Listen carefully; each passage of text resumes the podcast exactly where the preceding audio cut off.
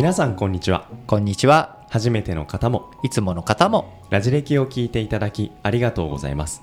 歴史大好きな私リートンと好奇心旺盛なソッシーでお送りしている思わず誰かにシェアしたくなるそんなゆるい歴史の話です。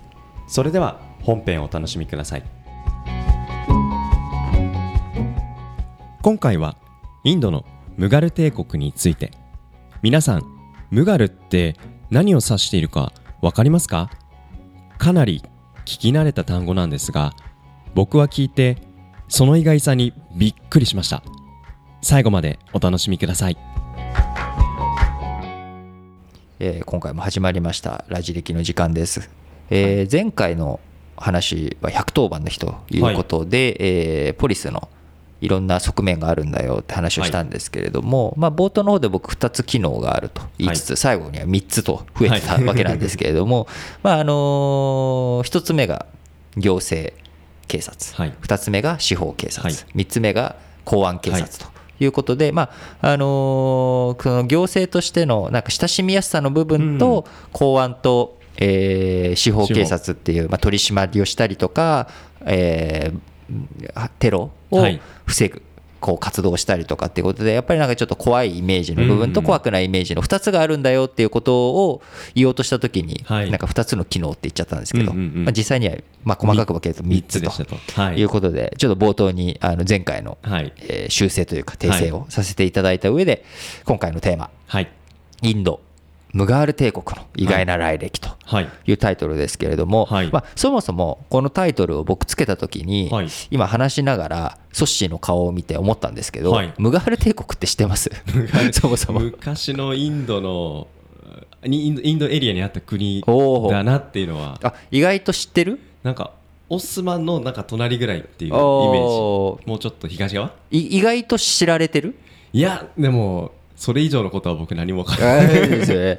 だからムガール帝国っていう言葉を聞いたことのはい。ある人向けの話になっちゃうとちょっとそれも残念だなと思ったので、うんまあ、イメージとしてはあのーまあ、タージマハルはい。世界遺産のこのインドにあるこう白、あのー大理石のはい。白いイスラム建築の大きいやつ、あのタージマハルを作った帝国ほうほうほうほう。がムガール帝国。あ一気に近くなった。近くなりました、はいはいはい。ちょっともうちょっと近づく近づけられるかな、まあ、そのムガール帝国っていうのを今日ははい。ちょっとお話ししたいと思うんですけども、はい。まあ、いそのインドにあった場所地理的には場所はインド。インド。インドで,、はい。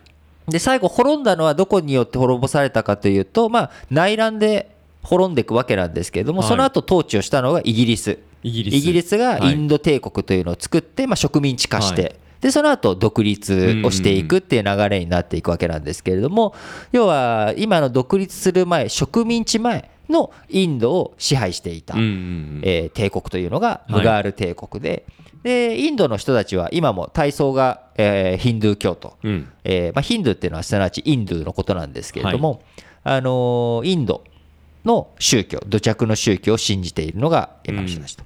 でえーこうイギリス植民地時代というのは、まあ、植民地のその支配者たちっていうのはキリスト教と。はいだからムガール帝国というのは何教だったかというと、はい。イスラム教だったんですね。あそこはヒンドゥー教ではない。ヒンドゥー教ではなく、はい。イスラム教の人たちが外から、今のアフガニスタンとか、そっちの方から入ってきて、征服して作っていった土地ではあるので、まあ、実はイン、ムガール帝国って考えたときに、ムガール帝国ってインドのその何だったのかって考えたときに、イギリスの植民地はい。時代にイギリスが作ったインド帝国はい。と実態としては一緒なんじゃないのかなと。要は支配者がはい。キリスト教徒のイギリス人だったっていうのがムガール帝国の時にはイスラム教徒のまあアフガニスタン人と言っていいかどうかわからないですけどうん。インド人じゃない非インド人はい。外来の勢力によって占領されあたー。で作られた帝国と考えるとまあな統治者層がキリスト教なのかイスラム教なのか。で、いずれにしろ庶民というかい。土着の人たち、うん。えー現地で住んでいる人たちとは違ったうん。こう来歴を持っている、はい。ないしはえー宗教観を持っているということで考えるとあの今のインドにつながっているかと言われるともちろん脈々とね歴史場所としての歴史はつながっているんだけれども、精神構造というか宗教観という意味では昔あのちょっとこう話をしたアウリあアショーカ王の王マウリア王国、はい。そのマウリア朝の時にマウリアの時にまあ仏教を大切にしてうん。仏教の法輪っていうのが今のインド国旗の真ん中につながってくるっていう来歴があるわけなのでムガール帝国っていうのはまあインドにあった帝国ではあるんですけどもうん。インド的かと言われるとちょっと違うんですよね。しかもさらに面白いことにはい。じゃあそのイギリスが植民地にした時にはインド帝国というのを作って、はい。そのインド帝国の皇帝をうん。当時の、えーイギリス女王ビクトリアがはい。兼ねるという形になっていたんですけれども、じゃあムガール帝国のムガルって何だと思います？え王様の名前？王様の名前、はい。王様の名前じゃないんです。ムガルというのははい。モンゴルなんです。よモンゴル？あ似てる。モン確かに。モンゴルはい。がなまってというか、えー。まあその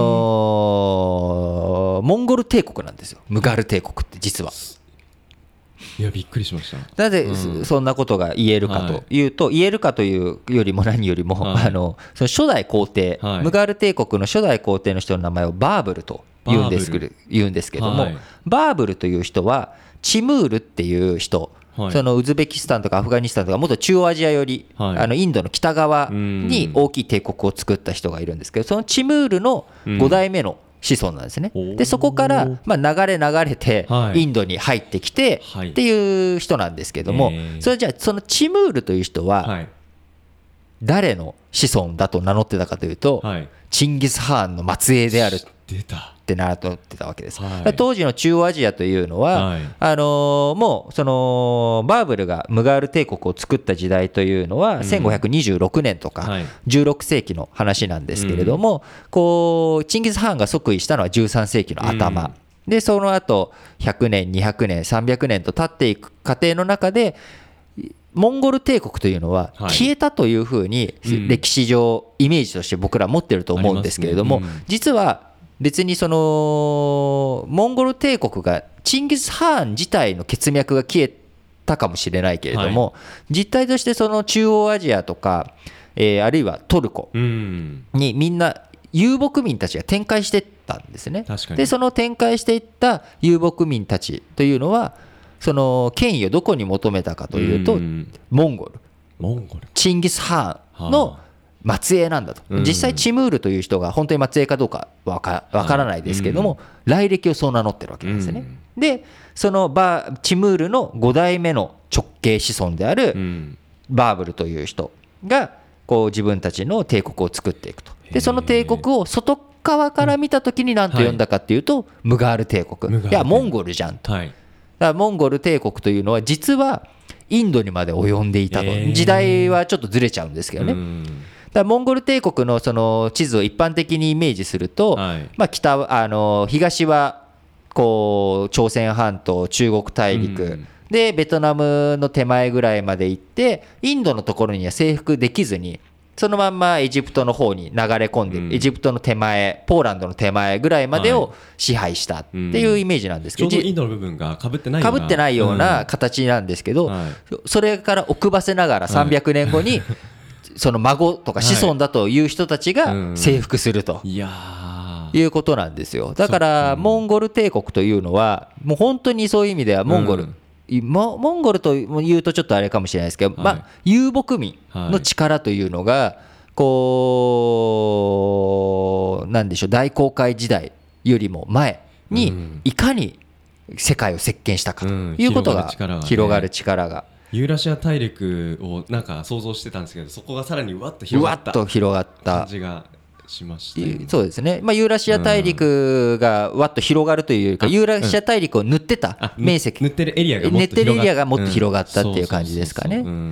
だからそういう意味でこう世界の富を中国の新帝国トルコオスマントルコインドのムガール帝国はいこの3つが、あのーヨーロッパをしてうん。その富を手に入れたいと。でこう大航海時代の流れになっていくわけなんですけれども、じゃあ誰が富を支配してたかというと、まあ、中国も清っていう清い方の,、はい。あの王朝というのは遊牧民が作った王朝ですし、オスマントルコも、はい。トルコというのはもともと中国の北側今のモンゴルらへん、モンゴルの西あたりにいた人たちがこう遊牧生活しながらギリシャ半島まで行った。なのでそこも遊牧民、はい。でインドもこうモンゴルの末裔たちが、えー中央アジアから流れて征服していった、っうん。ていうところで遊牧民のパワーというのがいいかに強かったか。